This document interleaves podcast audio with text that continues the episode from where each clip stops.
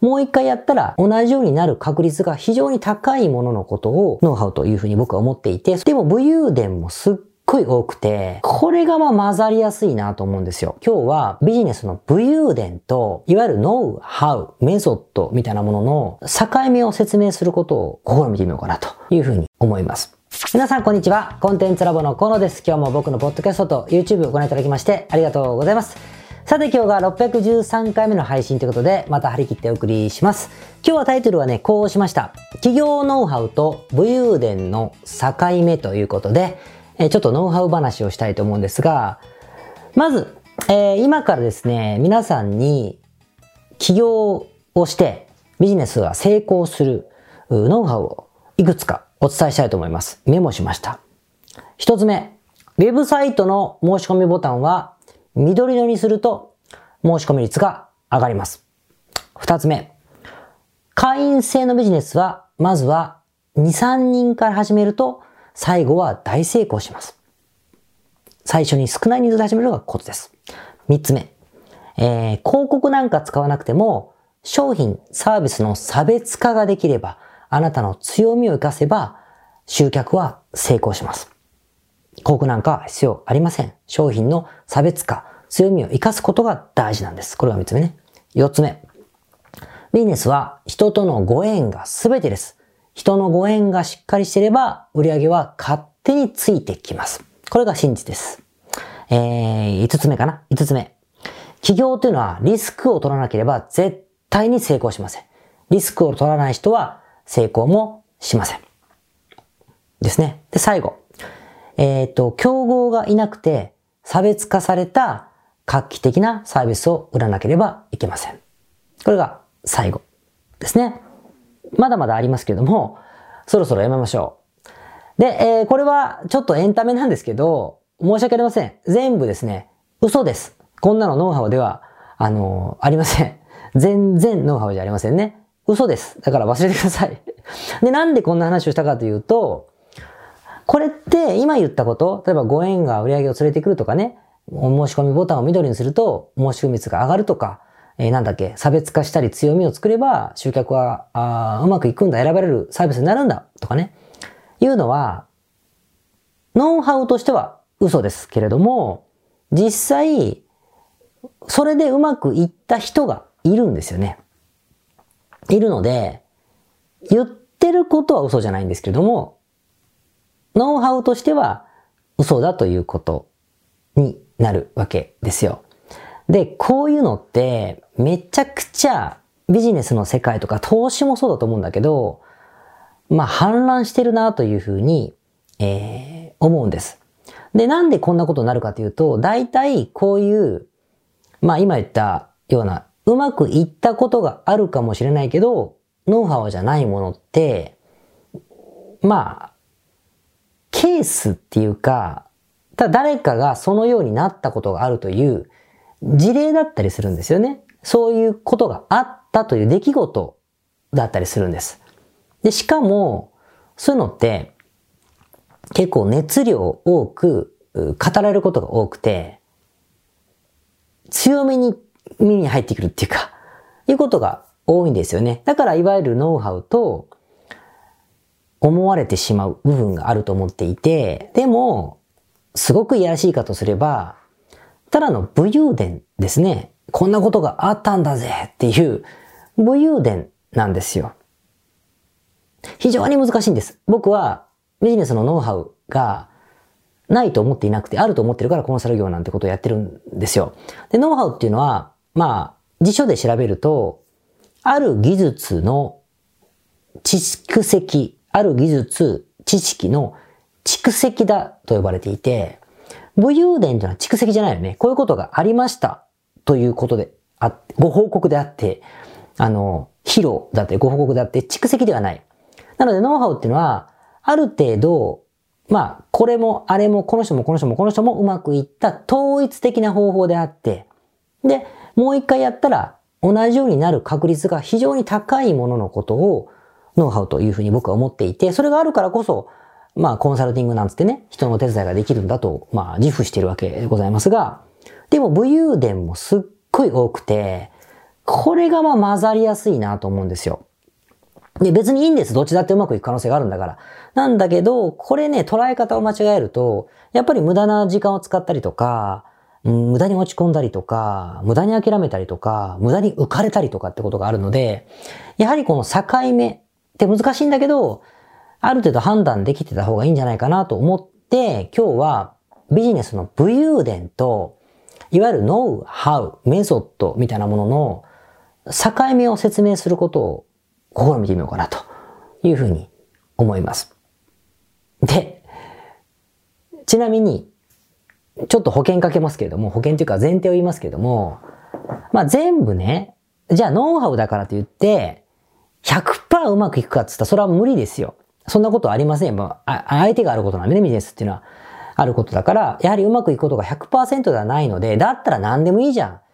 君聞きしたこと全部やればいいじゃんってことになるんですけども、でもね、やっぱりね、大抵、その武勇伝というものを、武勇伝を信じ込んで、絶対そうなるはずだと思って、まあ、やることとね、やることと、いや、一つの可能性だと思って捉えることっていうのだと、身の振り方が変わりません？ノウハウだったら、信じてやっても、そんなに火傷はしないと思うんです。再現性があるとありますから。だけど、うーん、武勇伝だと、信じ込んじゃうと、火傷しやすい、打撃が大きい場合もあるので、これがたまたまの事例で試すべき一つなんだと思うのか、いやいや、そうなればうまくいくはずなんだけどなと思うのだと、ちょっとこう身の振り方が変わるでしょお金の使い方とかも。なのでそれをちょっと言いたいんですよね。じゃあいくつか例を出していきましょう。まず、僕の例をいきますね。僕が、じゃあ熱量熱く語るケースで言うと、まあ、はるか14年前ですね、コンサルティング業だったり、ホームページ制作業を立ち上げたばかりの頃ですけれども、僕にとっての自分の武勇伝って一個だけあって、それは、まあ、無料相談というオファーをしてたんです。あの、広告とか出して。無料相談オファーをしてたんだけど、この無料相談っていうのに対して、少ないお金で確実に制約をしようと思ったら、この無料相談が来た時には、もう数分後にメールを返す、アポのメールを返したりとか、もう数時間のうちに最悪でも返す。時差関係ないですよ。返す。そしてアポを取ったら、たっぷり時間を取って、2時間だろうが3時間だろうが4時間だろうが語り尽くすんです。で、相手の困ってることとか解決策をひたすら、まあ、提案したりとか話を聞いたりして話し尽くす。そうすることによって、僕がもっと必要だということが示唆できるので、思ってもらえるから、じゃあ、あの、お宅に申し込んだら何かをしてくれるのかとか、何かサービスがあるのかってことで制約をするというパターンを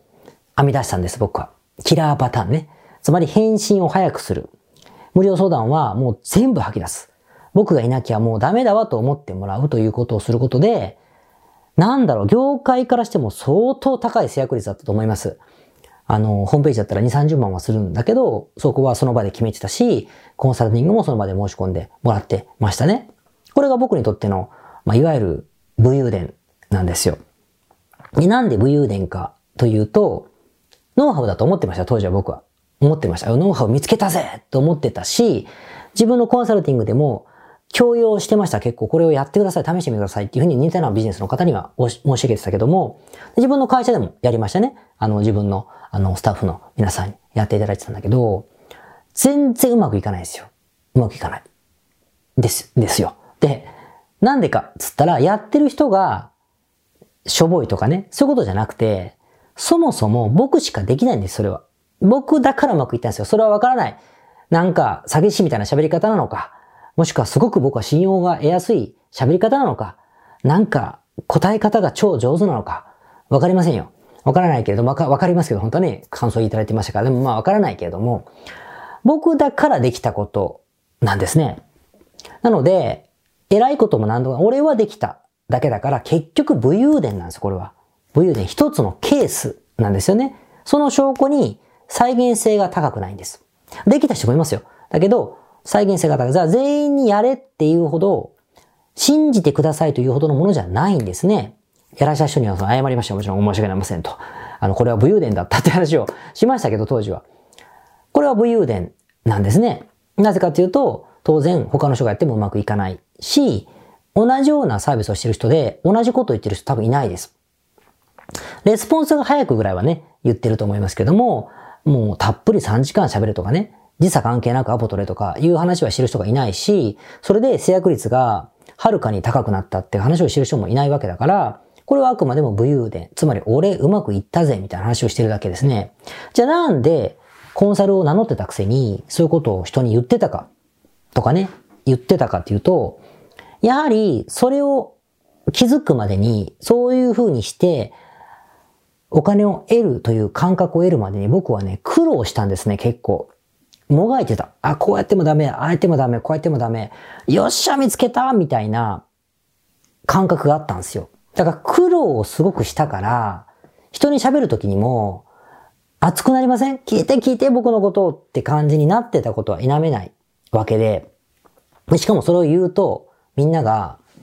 例えば何かの、なんか対談かなんか、ね、ささやかにやらせていただいたときに、どうやってうまくいったんですか？って言ったらこんなことしたんですよなんつって、ああ、それはなかなかすごいですねなんつって言ってもらえるから、おお、やっぱり俺すごいことやったんだみたいな風にね、思ってたんでしょう。っていうのはやっぱ武勇伝のうちの一つなので、やはりこれはノウハウとは呼べないわけですね。で、他にもありますね。しつこいけど、自分が苦労したことだったり、編み出したことだったり、人から褒められることっていうのは、結構武勇伝が多いです。なぜかというと、聞いてる方も知らない話だからね。知らないし、あ、そんな風にしたんですか？って言われるってことは、珍しいってことですから。珍しいものはノウハウじゃないじゃないですか。ってことなんです。じゃあ、別の話をしましょう。例えば、えっと、この前、えっと、会員制のビジネスを検討しているクライアントさんから、あの、教えてもらったんですが、ある会員制ビジネスのグルみたいな人がいてね、コンサルティングとかやってるのかな？その人が、最初の会員制ビジネスっていうのは、人数を、まあ、サロンとかよく言うけども、人数を2、3人から始めるべきだと。で、目の前の人と一生懸命やり取りをして、何が大事かってことが分かってから大きくすると、潰れないし、えー、お客さんのリテンション、つまり継続率が上がるよという話をしていたので、いっぺんにわって集めない方がいいのかしらという話をしてたんです。で、まあ、こっち結論も出たんですけれども、で、これって、もちろんおっしゃってる方のこと僕は知らないし、あの、形跡裁判みたいなことを偉そうに言ってもしょうがないんだけども、きっとそれは正しいんですよ。そうなる、なったんでしょう。なったからこそそういうふうに、あの、語るわけだけれども、これもね、武勇伝だと思います。なぜかというと、会員制ビジネスっていうのが、2、3人から始めないと継続率が低いっていうデータは僕は見たことがないので、僕はっていうかその見たことがない。みんなも見たことないと思いますよ。そういうことがあったんでしょう。あった人がいたんだろうと思うんだけども、共通項としては、会員制のビジネスはいっぺんに集めるかどうかでリテンションが決まるんではなくて、決まるんではなくて、ユーザーのことが分かってなかったりとか、うん、例えばコミュニティだけにしちゃって、えー、コンテンツの提供がないとか、コンテンツだけでコミュニティがないとか、もしくはコンテンツが、量が多すぎるとかっていろんな複合的な要素があって、一つとは言えないわけですよ。継続率が低いっていうのは。なので、これはやっぱ武勇伝の一つだろうと思います。でも否定できることじゃなくて僕が熱く喋ったみたいに、わかりませんよ。わからないけども、自分が苦労したんですよ。なんでそれでうまくいった、もしくは人が苦労してたから、それを熱く語ってしまうからこそ、えー、強い主張になりがちだし、えー、ノウハウのように聞こえるということに、えー、なると思うんですね。これピンときますかね？だから、結構、じゃあ武勇伝と今日はノウハウの境目って話をしたかったんだけど、武勇伝の、まあ、判断の仕方って、まずとにかく一つは聞いたときに、えー、そんな方法があるのって思うんですよ、大体。思う。わ、すごいですねって思うのと、絶対じゃないけどね、あの、普通のビジネスノウハウだって知らない人にとってわーって思うと思うんだけど、まあまあ、驚く、驚く。で、二つ目が、まず、なんかめっちゃ大変そうって思う 印象。あ、なんかすげえ大変そうなことしてる。だからこそうまくいってんだって思うやつは大体武勇伝ですね。武勇伝だと思います。そして、熱量が高いやつ。これも大体武勇伝だったりすることが多いですね。例えば、また別のある僕、コミュニティの話をこの前聞いてるときに、あ、そうかと思った件があったんだけど、一人の方が、えっと、なんだっけな、ファッションのビジネスがしたいっていうふうに相談してたんですよ。起業家の人たちにね。ファッションのビジネスがそうしたいと。だけど今、働いてる、本業の働いてるビジネスがあるから、それをやめてでもやるのはちょっと勇気がないと。勇気がない。けども、そのファッションのビジネスでお金儲けがしたいんだと。でもファッションがやりたい。やりたいことがある。まあ売りたいものとかがあるんだろうね。売りたい商品とかが、自分が作りたい洋服があって、でも金持ちにもなりたいみたいなことを相談してて、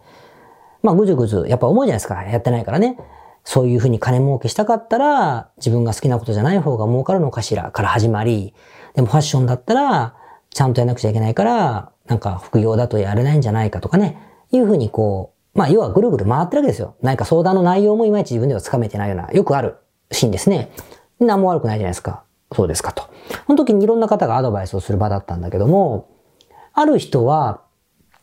私の時には、えっと、まあお金儲けを優先するよりも好きなことがしたかったから好きなことを優先したと。お金儲けは私には向いてないというふうに諦めたから選択をしたんだと。好きなことを選んで金儲けを諦めるって選択をしたんです。だから、要するにあなたも選択をせよ。金を取るか、やりたいことを取るかっていう二択をしなさいというふうにアドバイスをしていた。そうするべきであるとしていたし、ある人は、えっと、副業でやってもやっぱり時間も取れなくリスクも取れないからうまくいくものもいかないから、チャラチャラチャラチャラね、あの、ささやかな収入、ほんと1万2万かもしれないけど、そういうささやかな副業レベルで良ければ、今からやってもいいんじゃないみたいなアドバイスをされていました。つまり金を儲けるのであれば、好きなことかどうかっていう議論じゃなくて、時間の使い方の議論をされてましたね。それも、いわゆるノウハウというか、そうするべきだよってアドバイスだったんです。で、誰も何にも悪くないですね。全部正しいんで。なんだけど、これは武勇伝だと僕は思いますね。なんでかというと、当たり前だけど、副業で、例えば僕のクライアントさんってたくさん副業から始めてますけども、副業で副業の状態で何千万にも売り上げがなったから辞めた人っていうのはいっぱいいるし、逆に副業を辞めたリスクを取ったけど、食えなくて、昔の僕みたいにもう河野さん、もう金がないみたいな風になる人だって言いますからね。まあそこで何とかするんだけど。いるわけだから、ここに、なんだろうな、相関っていうかその再現性はなくて、ただただ選んだ商材とやり方？とかいうところで差が出るだけであって、副業かどうかとかね、金儲けを取るか、好きなことを取るかということじゃない。好きなことでもうまくいくやり方だってあるわけだから。ってなると、やはり、ここは武勇伝というふうに捉えるべきだろうというふうに思うんです。で、じゃあ、しつこいけど、だからなんだよってことですね なんですが、じゃノウハウっていう何かなんですけど、ノウハウっていうのは何かっていうと、大体ね、ノウハウって再現性が高いから、ありきたりになってることが多いんですね。ありきたりになってることが多いから、そんなに強めに語られないんですよ。あんまりこう、こういうことなんだこういう秘密があるんだみたいに語られることあんまなくて、こうやってこうやってこうやるんですよねっていうふうにさらっと言われることが多いんです。でちなみに僕のこの番組を、あの、お好きでいてくださる方で気づいてくださってるとすごく嬉しいんだけど、僕は、うん、あんまりそんなにこういうの知らなかったでしょうみたいな言い方しないじゃないですか。しないと思うんです。なぜかというと、自分が言ってることはできるだけノウハウにしようと思っているんです。武勇伝じゃなくてですよ。できるだけ再現性があるようなノウハウを喋りたいと思っているし、ノウハウっていうのは、まあ別に特別じゃないからね。だってノウハウなんだから。だからこれは僕だけが知ってることじゃないというふうに分かっているので、それを加工して伝え方を工夫しているだけであって、別に、まあ、あの、そんな強めに言うものじゃないんですよね。言ってることに自信はありますよ。だけど言ってることが俺しか知らないだろう、この野郎とは全く思ってないから、そんな強めに喋ってない。こういうのがノウハウなんですよ。されますかね誰がやってもある程度高い数で再現することを選んで喋ってるつもりだから、そんなに強めに言ったってのは別に普通だしって思ってるわけですよ。だけどもちろんビジネスの初心者の方とか、情報に疎い方とか、あんまり直感だけで仕事をしてる方は僕が言うことは目新しいでしょうよ。だけども、ちょっと知るやつだったら知ってますから。河野 B みたいな、コンサル B さんだったら知ってますよ、多分。あの、その人が情報にあまりも疎かったりね、あの、武勇伝タイプのコンサルだったら、違うこと言うと思うけど、あある程度分かってる人だったら、普通に同じこと言うはず。なので同じこと言ってますね、つって終わっちゃうみたいな話だと思うんです。だから、ノウハウってさらっと流れることが多いんです。だこの違いを分かってると、あの自分の身の振り方が変わるかなと思います。ですから、例えばノウハウを聞いた時に、わ、やってみたいと思ったら、再現性は高くないかもしれないけど、俺にもできるかも、私にもできるかもと思ってやれるならやったらいい。けど、盲信して全てをかけてそれに捉えると、一人、その A 子さんができたことをやるだけだから、あなたにはできないかもしれないので、そこは身の振り方とかリスクを全部投入しろとかじゃないよねって話です。例えば、A 子さんが会社辞めて退路を立ってやらないとうまくいくわけないじゃん。それがノウハウだって言われて、会社辞めてどうすんだって話ですよ。その人は辞めた方がうまくいったけど、あなたはうまくいかないかもしれないんだから。僕も含めて全員が会社辞めなかった人は一つもうまくいってないなら別ですよ。だからそんなことないじゃないですか。それは違うぜ、選び方を気をつけろよということなんです。で、ノウハウは、さっき言ったみたいに結構、あ、めんどくさそうとは思わないのが多いんですよ。なんだろうな。あ、そらそうでしょうよって思うものが多いから、そういうのは、うん、テスト、つまり試してダメだったらまた次の行けばいいやという風な程度のものが多いので、それを選んでほしいんですよね。例えば、うん、YouTube チャンネルの登録者が何万って増やした人、うちのクライアントさんにもいっぱいいますよ。いるけれども、これはノウハウであるようでノウハウじゃなかったりするわけなんです。ですから、Facebook とか Instagram でインフルエンサーになるというのが武勇伝として語られるとしたら、それに没頭する、して成果を出すのって1年ぐらいかかるから、その1年ぐらいかけたものを盲信するなってことですね。もっと違うノウハウ。あなたはペケペケが売りたいんですねっていう時にこういうページを作って、こういう広告を出して、こういうコピーを使えっていうのはノウハウだし、だって聞いたら、あ、はいはいって思うでしょう。これはノウハウなんで。だから、はいはいって思うんですよ。なので、それを使った方がいい。なぜかというと、あなたが使うお金とか時間がもっと短くて済むので、で、この差が結構あるから、そういうふうに使い分けてほしい。だから、結局ノウハウも武勇伝も一緒なんだけどね、結局何か試さないとわからないんだけど、大体ノウハウっていうのは、その試すリスクが低くなってるはずなんです。ありきたりだから。だし、成功率も高いので、そういう選び方をしてほしいし、どうしても武勇伝を試したいならもちろん、武勇伝と同じことができることも多いんだけども、その場合は、これは武勇伝だから再現性がそこまで高くないかもしれないけど、それだったらやってみても大丈夫だと思ってやった方が、そうしないと、あの人となぜ私同じにならないだろうと思って悩むから、それはあなたはあの人じゃないから、じゃないですか。だけの話なので、そうなってもいいように、チャレンジできるものを選んでいこうと思ったら、結局ノウハウというものを選んだ方が楽じゃねえかっていう話になるんじゃないかと思うんですよね。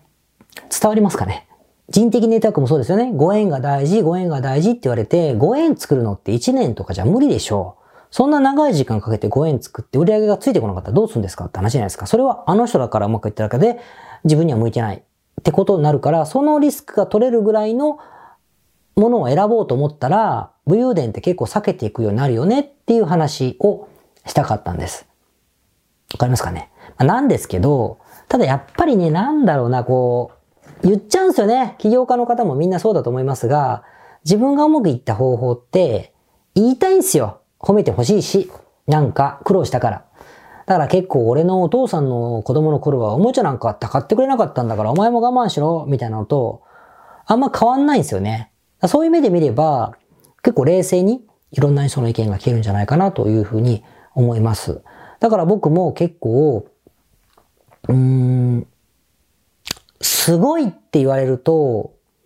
あんま良くないと思っていて、すごいって言われたら嬉しいけど、成果を出すのはロジックだというふうに僕は思っているんです。なぜかというと、そんなにこう、特殊な能力ある人ばっかりじゃないじゃないですか。特殊な能力ある人はコンサルを使わないと思ってるから、うん、それはお客さんに失礼だな。なんていうかな。まあ、何も考えなくてうまくいく人ってことね。あの、やっぱ何か手助けが必要だから頼んでくださるわけで、そういう方にとっては、やはり、あの、ロジックでサポートするべきだと思ってるから、ノウハウと呼ばれるものを投入したいと。でもそれは当たり前のことを当たり前にやるだけで、その当たり前のことが、お前は知ってるけど私知らないから頼むよ、みたいなことじゃないですか、図式は。っていうふうに使っていただくことが多くて、と思ってます。だからなんか僕だけが思ってる、なんか武勇伝をみんな分けて信ぜようみたいなのって、コンサルじゃないっていうか、うん、武勇伝くんみたいなことになるから、まあだからなんか、うん、我々と比べてもしょうがないんだけど、何十万か何百万か何円万円か知らないけど、コンサルだったりコンテンツだったり学ぶものにお金を使われる場合は、まあできるだけ武勇伝じゃない方がいいと思いますね。まあそれは見たらわかると思うんでね、強めに言ってるやつは大体武勇伝ですから、あと画期的とかね、いうのはもう絶対武勇伝ですから、あのー、そこだけ気をつけていただきたいなというふうに思っております。だから何の変哲もないけれども、当たり前に理屈の中でうまくやっていこうというのは、うん、まあ聞き耳心地はあんまり良くないのでね、えー、そういうのが好きな方は、まあ我々に相談してください。はい。では、えー、今日もこれぐらいにいたしましょう。はい。では、613回目の雑談でございます。今日ですね、収録してるのが2月28なんです。で、多分これ配信が3月中旬もう暖かくなってる頃だと思うので、終わっててほしい。状況変わってたらごめんなさい。終わっててほしいんですが、えー、ウクライナの情勢がございますね。僕、時事ネタってあんまり好きじゃないんですけども、まあ、あえて言いたくなったんで話しますね。ウクライナに、えー、ロシア軍が侵攻して2日ほど経ちましたね、今日で。で、まあ、環境とかご存知だと思うから細かいことをね、あのー、偉そうに言いませんけれども、専門じゃありませんから。ただ僕、ウクライナね、あのー、知り合いがいるんです。あの、昔ね、お世話になった、あの、クライアントさんがまだ住んでらっしゃって、で、ライブ配信とかなさっててね、ああ、大丈夫かなと思ったけど、まだキエフに滞在されていて、あの、国外退去しないんだってことで残ってらっしゃる。まあ家族もいらっしゃるからだと思うんだけど、で、そのライブ、ああ、よかったと思って見てたんですが、それ見てやっぱつくづく思ったのは、何もわからないです。何もわからないけれども、まああんまりいいことないなって思いましたね。で、結構、えー、有名なヤンウェイリー、ヤンウェンディ提督のね、有名なセリフがある、わかる人わかると思うんだけど、上がって、戦争っていうのは、後日、過去、未来の方が呆れるような理由で大体始まってると。人殺しね、殺し合いは。さらに、もっと多くの戦争は、その当時の人でさえ呆れる理由で始まったというセリフがあるんですね。あるんです。で、さらに言うと、人は戦争するときっていうのは、人の命よりも大切に守るものがあるって言って始めるんだけど、終わるときには、命よりも大事なものはないと言ってやめるんだというふうに、まあ有名なセリフがあって、まあわかる方はね、また教えてください。あるんですけども、まあ本当そうだなって思いました。僕は結構エゴが強いので、もちろん遠い国のね、紛争のことを憂いたりすることは、まあ正直あまりないですよ。ないけど、やっぱり自分のね、身の回りにはそういうことはやっぱ起こってほしくないし、少なくても知ってる方が巻き込まれてますからね、あの、良くないなと思って、本当に、本当嫌だなと思いました。で、結構、なんじゃかんじゃなんか頑張れとかね、戦えとか、日本もとかなんかあるじゃないですか、そういう意見とか。わかりません。難しいことはわかりませんが、まあ、勇ましいこと言っても同じかなっていうか、まあ、勇ましいこと言ってもなーっていうね。じゃあ、うん、そういう時ね、じゃああなたは、うん、そんなこと言って戦争に行く覚悟があるんですか？人を殺す覚悟があるんですか？というふうに言う人もいるし、いるよね。反戦側の人はね。いると思う。でも、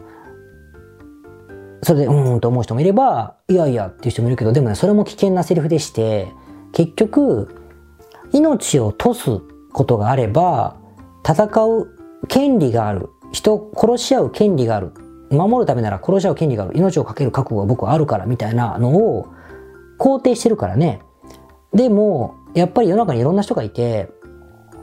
上等だって人もいるわけですよ。そうすると、命を懸ける覚悟がない人は何も言っちゃいけないってことになるし、反対もしちゃいけないことになるわけで、なんかね、とにかくね、すべてね、ダメだと思うんですよ、僕は。もう何もかもダメですよ。とにかくもうなんかね、ダメだと思います。とは言っても、僕は歴史が好きなので、あの、人類の中でね、日本はとてもいい国に生まれたなと自分でも思いますのでありがたいなって思ってますね。この僕は1970年生まれですからね、すごくいい時代に生まれてよかったなんて本当に思っています。エゴでね、自分のまあ子供もね、えー、そういう風になってないからいいなと思ってるんだけども、不謹慎ですが、思ってるんですが、歴史をやっぱりこう、知ってるとね、戦争がなかったことなんかやっぱないし、ないし、ちっちゃいものでもね、人が人をまあなんか戦うみたいなことがなかった時代は、結構ちょっとしかなくて、僕が生きてる時代はたまたまそうですけどね。なので、まあ怒るんだろうと思いますよ。どっかでね、怒るんだろうな、なんていうふうには思うんだけども、やっぱエゴが強いから、もういいんですよ。もう何でもいいから、とにかく自分もしくはまあ未来のね、人たちのことは申し訳ない、わからないから、もう、なんか自分とかね、自分の子供だったりとかぐらいまでは、その子供ぐらいかな、ぐらいまでは何も起こなかったらいいなというふうに、とにかく切に願った今日この頃でございますね。だからまああんまりね、強く勇ましいこと言ったりとかね、うーん、しない方がいい。まあ、なんか怒るんだけど、せめてまあ怒ってないことを今ありがたがって、もう騙し騙しぐったぐたでいいから、だらだらだらだらこのまま行ってほしいなというふうに思ったりも、あの、しますね。ということで、えー、日々、平和を感謝しつつ、えー、人生楽しんでいきましょう。終わってればいいですね。では、また来週。皆さん、こんにちは。コンテンツラボの河野と申します。この YouTube チャンネルをご覧いただきましてありがとうございます。え普段は在住の起業家の皆さんにインターネットを使ったビジネスのサポートをさせていただいております。これまで、え約3000人の方々のビジネスのサポートを行い、すべてのクライアントさんの売上総額は300億を超えているぐらいだと思います。このチャンネルではそんな経験をもとにインターネットビジネスもしくはインターネットを使った起業について詳しく役に立つ情報をお送りするように心がけております。海外においての事例もとても豊富に含んでいますので、日本の方にも適用できることがとっても多いと思っております。ぜひチャンネル登録をして配信をご覧になってみてください。ポッドキャストをお聞きの皆様、こんにちは。コンテンツラボの山口よしこと申します。普段はサンフランシスコに住んでおりまして、日々現地からコンテンツラボのお仕事を行っています。いつもご視聴ありがとうございます。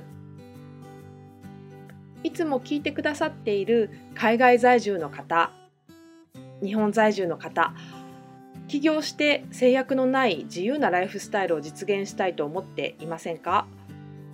今日はそんな皆様にですねお知らせとお願いがありましてこんな風に最後にお邪魔させていただいています。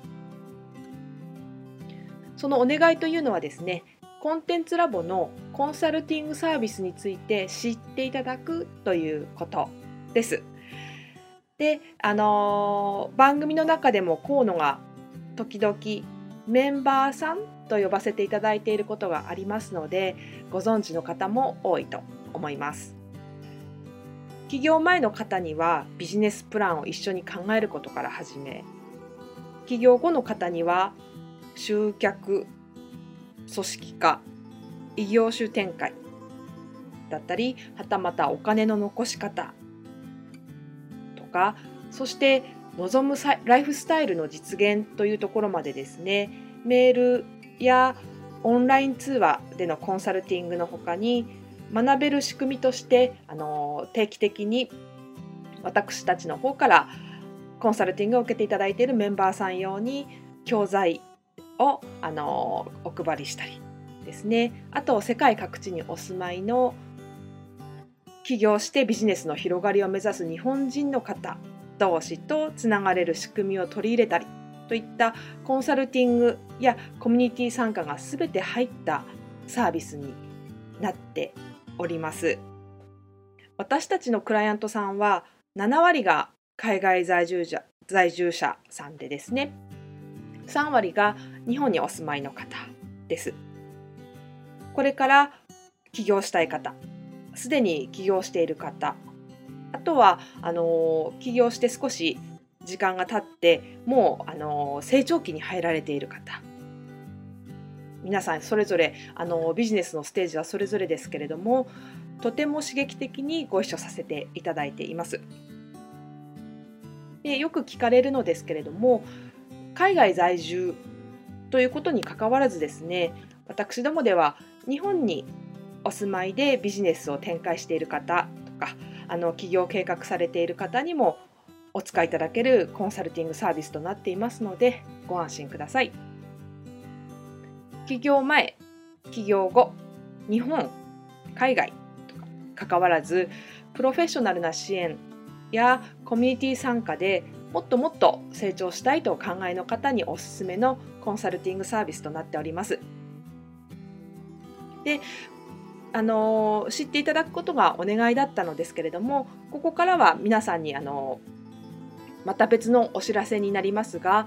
ご興味がある方のために河野が世界各都市で実施して大好評をいただいているネット企業ビジネスセミナーを無料で公開しています。まだ何をしていいかわからない方にはどんなビジネスをするべきかすでに何かを始めている方のためにはどのようにビジネスを成長させるのかといったような濃い内容をですね4時間以上でとても詳しくお話ししています。もちろんあのコンテンツラボの強みとして今まであの一緒にサポートして大きくなってきた実際起業されている方たちの生の声も聞けてしまう貴重なものになっています。そしてさらに特別に今回取り下ろした「How to」というものを含めた実践編のセミナーも特別にご覧いただけるようになっております。ネットショップを始めてみたいとかサービス業をしてみたいコンサルティングやコーチング業をやってみたい自分の持っている情報を売ってみたいなどですね全てカバーしている動画セミナーになっています。で先ほども申したように視聴は無料となっておりますので今すぐこのメールの中にある概要のリンクをクリックいただくかコンテンツラボという名前で検索して動画を請求してご覧になってください。